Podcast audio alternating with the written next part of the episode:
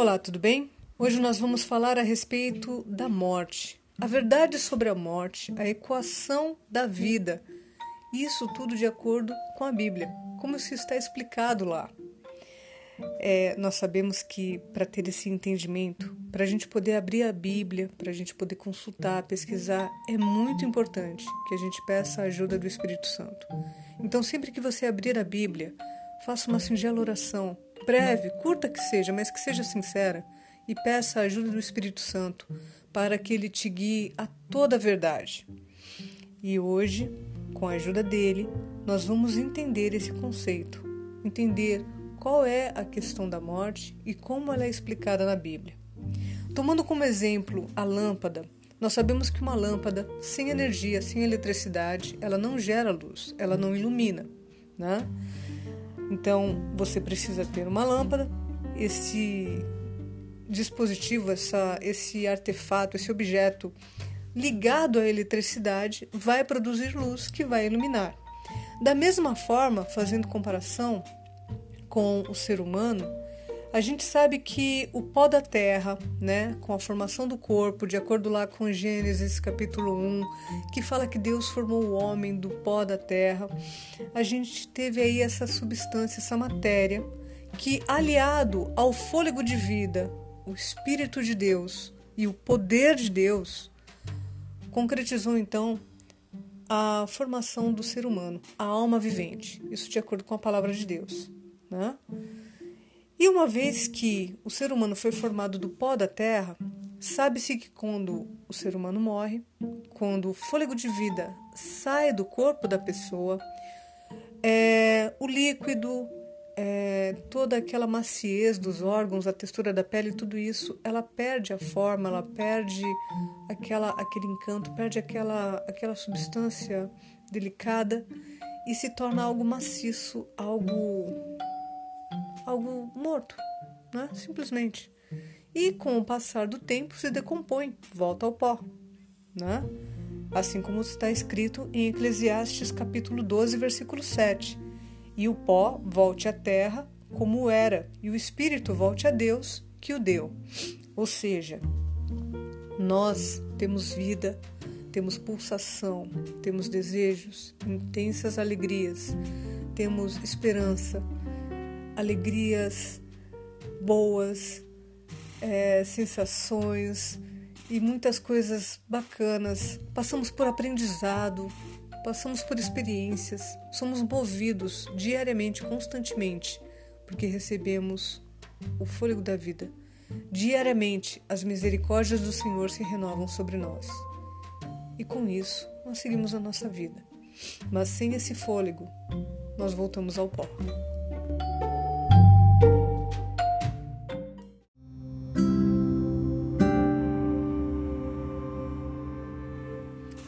De acordo com a Bíblia, o estado dos mortos ele pode ser comparado a um sono. Uma vez que estão no sono da morte, não há mais sentimentos. O corpo volta ao pó. Não há como realizar mais obra alguma. Não louvam e não têm consciência. Ao pó da terra e sim o fôlego da vida, existe apenas morte. Falando a respeito do sono da morte, na passagem de João, capítulo 11, versículos 11 a 14, está escrito assim: é, Jesus acrescentou: Nosso amigo Lázaro adormeceu, mas vou agora para despertá-lo. Disseram-lhe, pois, os discípulos: Senhor, se dorme, estará salvo. Jesus, porém, falara com respeito à morte de Lázaro, mas eles supunham que estivesse falando do repouso do sono. Então Jesus lhes disse claramente: Lázaro morreu e uma vez que voltam ao pó, conforme Eclesiastes, capítulo 12, versículo 7, e ao pó volte, e o pó volte à terra, como era, e o espírito volte a Deus que o deu. Assim acontece com a nossa composição, com a nossa matéria. A Bíblia fala também em Eclesiastes capítulo 9, versículo 6, que não há mais sentimentos.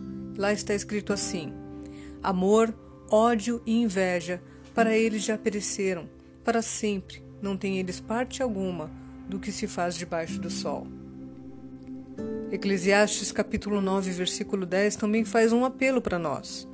Tudo quanto tiver a mão para fazer, faze-o conforme as tuas forças, porque no além para onde tu vais, não há obra, nem projetos, nem conhecimento, nem sabedoria alguma. Ou seja, tudo que você tiver que fazer, o que estiver ao seu alcance, faça agora, porque o dia de amanhã nós não sabemos. E uma vez que a morte chega, não há o que fazer. Eclesiastes 9, versículos 5 e 6 também fala que não há consciência. Lá está escrito assim: Porque os vivos sabem que hão de morrer, mas os mortos não sabem coisa nenhuma, nem tampouco terão eles recompensa, porque a sua memória jaz no esquecimento. Amor, ódio e inveja para eles já pereceram.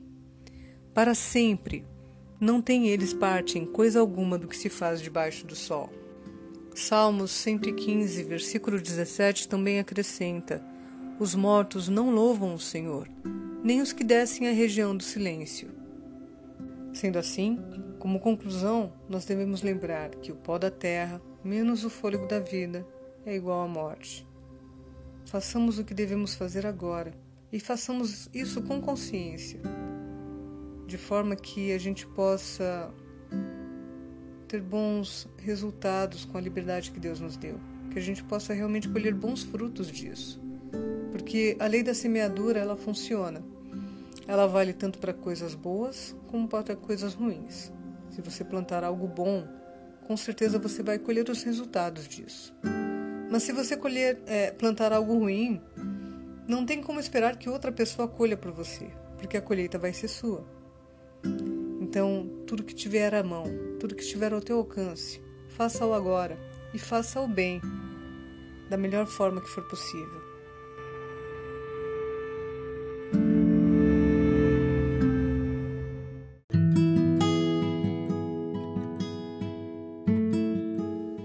Finalizando o assunto da morte, o que nós temos como alegria é justamente as promessas de vitória que Cristo apresenta na Sua palavra sobre a morte.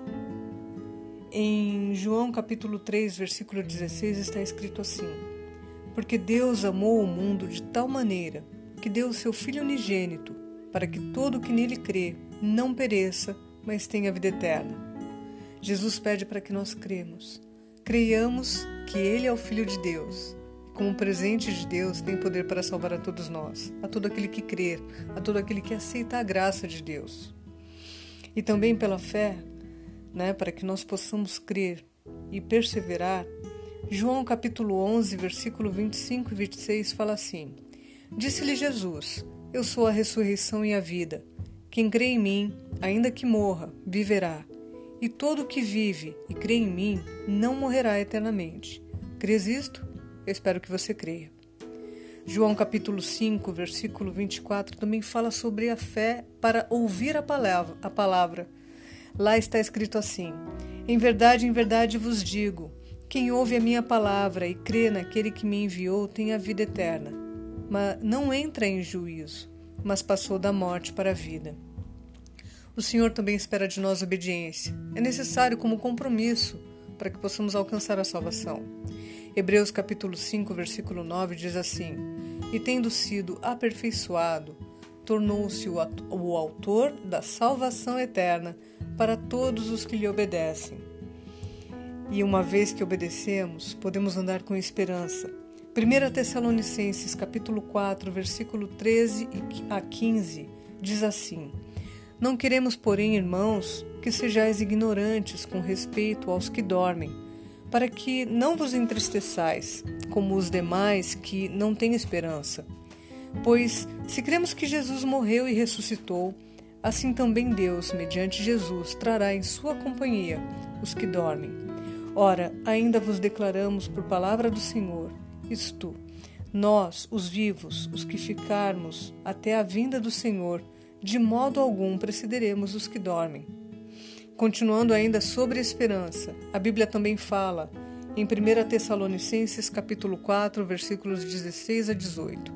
Porquanto o Senhor mesmo, dada a sua palavra de ordem, ouvida a voz do arcanjo e ressoada a trombeta de Deus, descerá dos céus, e os mortos em Cristo ressuscitarão primeiro. Depois nós, os vivos, os que ficarmos, seremos arrebatados, juntamente com aqueles entre as nuvens, para o encontro do Senhor nos ares, e assim estaremos para sempre com o Senhor. Consolai-vos, pois, uns aos outros com estas palavras. Uma vez que nós temos esperança, nós podemos crer na ressurreição. Cristo morreu e ressuscitou, e nós também, e aqueles que morreram, poderão ressuscitar. E espero que nós, todos nós, possamos estar aqui de pé, aguardando essa promessa. Em João capítulo 5, versículos 28 e 29, fala assim: Não vos maravilheis disto, porque vem a hora em que todos os que se acham nos túmulos ouvirão a sua voz e sairão os que tiverem feito o bem para a ressurreição da vida, e os que tiverem praticado o mal para a ressurreição do juízo.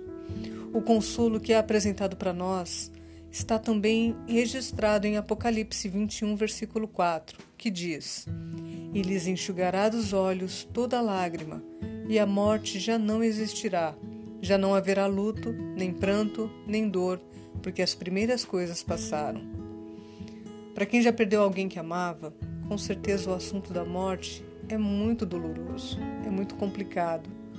Lidar com a ausência de alguém, a questão do caixão, a questão do enterro, a neurose de de repente pensar se a pessoa realmente estava morta ou não, se por algum momento o fôlego poderia voltar ou não, se aquela pessoa poderia estar viva por algum lapso, alguma coisa assim. Existem tantas coisas que passam pela cabeça quando a gente perde alguém, quando a gente enterra alguém, que é muito difícil de aceitar. Essa dor ela fica com a gente durante um bom tempo. Às vezes deixa marcas profundas, algumas vezes são sanadas por outras por alegrias que surgem, por outras experiências, mas a morte é e sempre foi um assunto desagradável, tem sido nos últimos anos.